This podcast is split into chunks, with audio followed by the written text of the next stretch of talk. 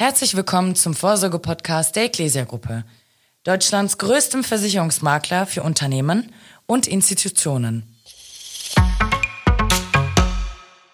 Mein Name ist Mike Naskowitz, Mitarbeiter im Kundenservice der betrieblichen Altersvorsorge.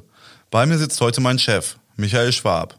Mit ihm möchte ich heute über die Paragraph 100 Förderung sprechen. Lieber Michael, in wenigen Sätzen bitte. Was ist die Paragraph 100 Förderung? Die Paragraph 100 Förderung ist eine Maßnahme aus dem Betriebsrentenstärkungsgesetz. Die Verbreitung der betrieblichen Altersvorsorge für Geringverdiener soll gestärkt werden. Arbeitgeber, die nach 2016 eine Betriebsrente neu zusagen oder erhöhen, bekommen eine Förderung von 72 bis 144 Euro pro Arbeitnehmer und Jahr. Erhält der Arbeitgeber also für jeden Mitarbeiter eine Förderung? Ja, genau. Allerdings nicht für jeden Mitarbeiter, sondern nur für die Geringverdiener. Geringverdiener ist, wer weniger als 2200 Euro im Monat verdient. Ähm, und in welchen Intervallen muss der Arbeitgeber prüfen, wer ein Geringverdiener ist? Naja, er muss es immer dann prüfen, wenn er einen Beitrag zahlt. Wenn er einen monatlichen Beitrag in die betriebliche Altersvorsorge zahlt, muss er jeden Monat prüfen, ob der Arbeitnehmer ein Geringverdiener ist. Wenn er nur einmal im Jahr zahlt, dann reicht es zu dem Zeitpunkt zu prüfen, ob der Arbeitnehmer weniger als 2200 Euro verdient. Deshalb wird der Arbeitgeber, wenn er einen Jahresbeitrag zahlt, das vielleicht nicht gerade in dem Monat machen, wo er auch das Weihnachtsgeld zahlt oder so, dann sind ja mehr Leute über der Grenze. Also der Arbeitgeber kann es an sich selbst steuern. Genau. Aber jede Art der betrieblichen Altersvorsorge wird gefördert, oder? Es wird betriebliche Altersvorsorge nur in den versicherungsförmigen Durchführungswegen gefördert. Das ist also die Direktversicherung, die Pensionskasse und der Pensionsfonds. Nicht gefördert werden Beiträge in die Unterstützungskasse, und direkt zusagen. Also wenn der Arbeitgeber eine Betriebsrente zusagt und dafür eine Pensionsrückstellung bildet. Aber dafür sind generell alle versicherungsförmigen Produkte förderfähig, oder? Nein, es muss ein kapitalgedecktes Produkt sein. Bei der Direktversicherung und dem Pensionsfonds ist das immer der Fall, das ist immer kapitalgedeckt. Bei den Pensionskassen gibt es welche, die sind kapitalgedeckt, dann ist es auch förderfähig. Und es gibt umlagefinanzierte, wie zum Beispiel die Versorgungskasse des Bundes und der Länder VBL. Da ist der Beitrag dann nicht förderfähig. Außerdem gibt es noch die Anforderung des Paragraphen 100 Absatz 3 Nummer 5. Voraussetzung für die Inanspruchnahme des Förderbetrags nach den Absätzen 1 und 2 ist, dass sichergestellt ist, dass von den Beiträgen jeweils derselbe prozentuelle Anteil zur Deckung der Vertriebskosten herangezogen wird. Der Prozentsatz kann angepasst werden. Wenn die Kalkulationsgrundlagen geändert werden, darf die ursprüngliche Höhe aber nicht überschreiten. Das heißt also, die Beiträge müssen ungezilmert sein. Ungezilmert, das habe ich noch nie gehört. Was ist das? Ja, das geht zurück auf den Versicherungsmathematiker August Zilmer. Der hat seinerzeit das Zilmer-Verfahren erfunden. Das ist das, was man von vielen Versicherungen im Bereich der Lebensversicherung kennt, dass die Kosten, die bei so einem Versicherungsvertrag auftreten, am Anfang erhoben werden. Das ist oft auch sinnvoll, weil ich am Anfang auch viel Aufwand habe. Gegebenenfalls muss ich beraten, ich muss den Vertrag einrichten, ich muss ihn dokumentieren. Deshalb ist es üblich, ähm, die Kosten am Anfang abzuziehen in einem Versicherungsvertrag. Hier werden aber nur sogenannte ungezilmerte Verträge zugelassen, also die, die die Kosten gleichmäßig über die Laufzeit äh, verteilen, was aber bei der Leistung keinen wesentlichen Unterschied macht. Gezilmert, ungezilmert. Woran erkenne ich denn jetzt, ob ein Tarif förderfähig ist oder nicht? Bei neuen Tarifen steht oft schon in der Police, dass er Paragraph 100 förderfähig ist. Vielleicht steht es auch im Gruppenvertrag. Aber am besten spreche ich meinen Kundenbetreuer bei der Ecclesia-Gruppe an. Der schaut für mich nach und sagt mir das dann. Ich muss es auch auf jeden Fall prüfen. Wenn ich jetzt einfach anfange, die Förderung in Anspruch zu nehmen, ähm, kann ich damit auch auf die Nase fallen, wenn ich hinterher feststelle, es war gar kein förderfähiger Tarif. Und wie sorgt das Gesetz jetzt dafür, dass nur Neuzusagen gefördert werden? Ja, der Gesetzgeber will eben Mitnahmeeffekte vermeiden. Deshalb äh, hat er ins Gesetz geschrieben, Paragraph 100 Absatz 2 Satz 2. In Fällen, in denen der Arbeitgeber bereits im Jahr 2016 einen zusätzlichen Arbeitgeberbeitrag an einen Pensionsfonds, eine Pensionskasse oder für eine Direktversicherung geleistet hat, ist der jeweilige Förderbetrag auf den Betrag beschränkt, den der Arbeitgeber darüber hinaus leistet. Das heißt, für Zusagen, die schon vor dem 01.01.2017 da waren, gibt es keine Förderung. Sondern nur in den drei Fällen Zusageerhöhung, also ich habe eine alte Zusage und packe aber ein bisschen was oben drauf, sage, du kriegst jetzt mehr Beitrag. Oder ich habe zwar eine Gesamtzusage an meine Belegschaft, da gibt es keine Förderung für, aber wenn ein neuer dazukommt, dann ist es natürlich eine neue Zusage und da gibt es dann eine Förderung für. Oder ich habe bisher noch gar nichts an betrieblicher Altersvorsorge, sage was Neues zu, dann gibt es natürlich für alle die Förderung, soweit die anderen Fördervoraussetzungen erfüllt sind. Gehen wir jetzt mal davon aus, dass eine Neuzusage eingerichtet wurde. Wie viel Geld gibt es dann für den Arbeitgeber?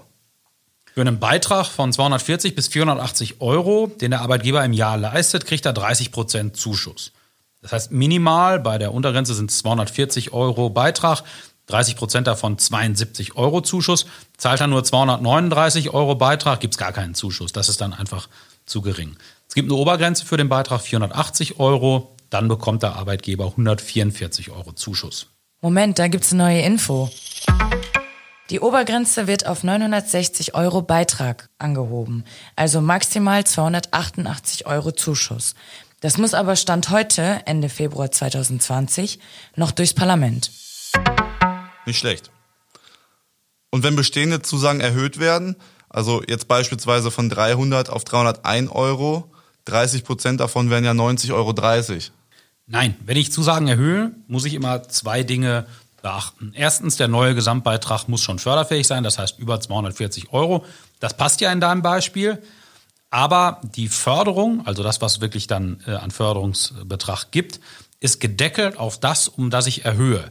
In deinem Beispiel wird ja nur um 1 Euro erhöht, also kann ich auch maximal 1 Euro Förderung bekommen. Nehmen wir ein anderes Beispiel. Ich habe einen alten Beitrag von 230 Euro im Jahr und ich erhöhe den auf 280 Euro. Also um 50 Euro. Dann äh, wäre erstmal nach der 30%-Regel, 280 mal 30% sind 84 Euro Förderbetrag. Aber ich kriege ja maximal den Erhöhungsbetrag 50 Euro, also bekomme ich 50 Euro Förderung hier. Das ist ein bisschen eine Beschränkung, aber ich konnte meine betriebliche Altersvorsorge um 50 Euro erhöhen, muss aber nicht einen Pfennig mehr aufwenden. Das ist schon nicht schlecht. Okay, und wenn ich bereits vor 2017 für meine Mitarbeiter 480 Euro pro Jahr eingezahlt habe? Das ist eine coole Sache hier, wenn ich schon über der Förderhöchstgrenze bin, also 480 Euro Beitrag oder nach der Neuregelung dann 960 Euro Beitrag. Wenn ich also jenseits dieser Grenze erhöhe, kann ich für die Erhöhung auch eine Förderung bekommen. Das äh, hat, äh, äh also das ist explizit äh, von den Finanzämtern so festgelegt worden. Ähm, das geht. Wenn ich zum Beispiel von äh, jetzt 480 Euro auf 624 Euro erhöhe, das sind gerade 144 Euro, kann ich auch wirklich diese 144 Euro als Förderung bekommen. Ich erinnere aber daran, die anderen Voraussetzungen müssen auch erfüllt sein. Ich kriege nur für Geringverdiener die Förderung. Es muss ein versicherungsförmiger Durchführungsweg sein und ein kapitalgedeckter. Also die Theorie klingt zuerst einmal sehr gut. Aber hier muss der Arbeitgeber doch am Ende viele Formulare für ausfüllen, oder? Nee, hier geht's äh, recht einfach. Der Arbeitgeber kann in seinem Entgeltabrechnungssystem hinterlegen, dass er äh, betriebliche Altersvorsorge macht und die Paragraph 100 Förderung in Anspruch nimmt. Dann geht der Rest relativ automatisch. Das Entgeltabrechnungssystem meldet in seiner Datenmeldung ans Finanzamt, äh, dass es Paragraph 100 Förderung nutzt. Und wenn ich jetzt für einen Mitarbeiter zum Beispiel in einem Monat 100 Euro Förderung in Anspruch nehme, dann zieht das Entgeltabrechnungssystem automatisch diese 100 Euro ab von dem Betrag, der an Lohnsteuer für den Arbeitnehmer zu zahlen wäre. So behält der Arbeitgeber dieses Geld.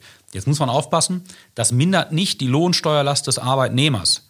Das ist nur das Fördervehikel, was hier gemacht wird. Die Lohnsteuerlast des Arbeitnehmers bleibt gleich, bloß der Arbeitgeber muss hier das Geld nicht abführen, damit nicht erst er irgendwo Geld hinüberweist und dann hinterher das Finanzamt ihm was zurücküberweisen muss. Das ist so eine Vereinfachungsregel hier.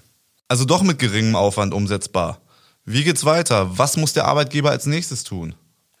Naja, es gibt nur Förderung, wenn man auch betriebliche Altersvorsorge gewährt. Das heißt, er muss sich überlegen, was mache ich? Hat er schon ein Versorgungswerk? Dann kann er sich anschauen, kann ich hier eine Erhöhung umsetzen? Ähm, vielleicht für alle, vielleicht nur für Geringverdiener. Er kann sich auch überlegen, wenn er noch kein Versorgungswerk hat, ähm, ein neues Versorgungswerk einzurichten, vielleicht gerade mit einem Beitrag von 960 Euro im Jahr, sodass er die Förderung maximal abgreifen kann. Und er kann sich halt überlegen, will ich das für alle machen? Das ist sicher für den Betriebsfrieden gut, aber er kann auch überlegen, es nur für die Geringverdiener einzurichten. Wie bitte? Macht sich der Arbeitgeber da nicht angreifbar, indem er Besserverdienende diskriminiert? Ja, er behandelt hier zwei Gruppen unterschiedlich, aber das Betriebsrentenstärkungsgesetz hat ja gerade zum Zweck, dass die betriebliche Altersvorsorge für Geringverdiener äh, gestärkt werden soll. Und deshalb darf der Arbeitgeber hier in dieser Weise diskriminieren wenn er die, die da etwas weniger an Entgelt haben, etwas bevorzugt bei der betrieblichen Altersvorsorge. Also halten wir fest, je mehr Geringverdiener, desto mehr kann der Arbeitgeber von dem Versorgungswerk profitieren. Ja, ganz genau. Man muss sich bloß überlegen, 480 Euro Jahresbeitrag, was im Moment noch die Förderhöchstgrenze ist, reichen nicht gerade, um einen äh, Lebensabend finanziell komplett abzusichern. Deshalb sollte der Arbeitgeber neben so einer äh, betrieblichen Altersvorsorge im Rahmen der Paragraph 100 Förderung überlegen, ob er nicht noch eine Entgeltumwandlung mit einem attraktiven Zuschuss dabei macht. Perfekt.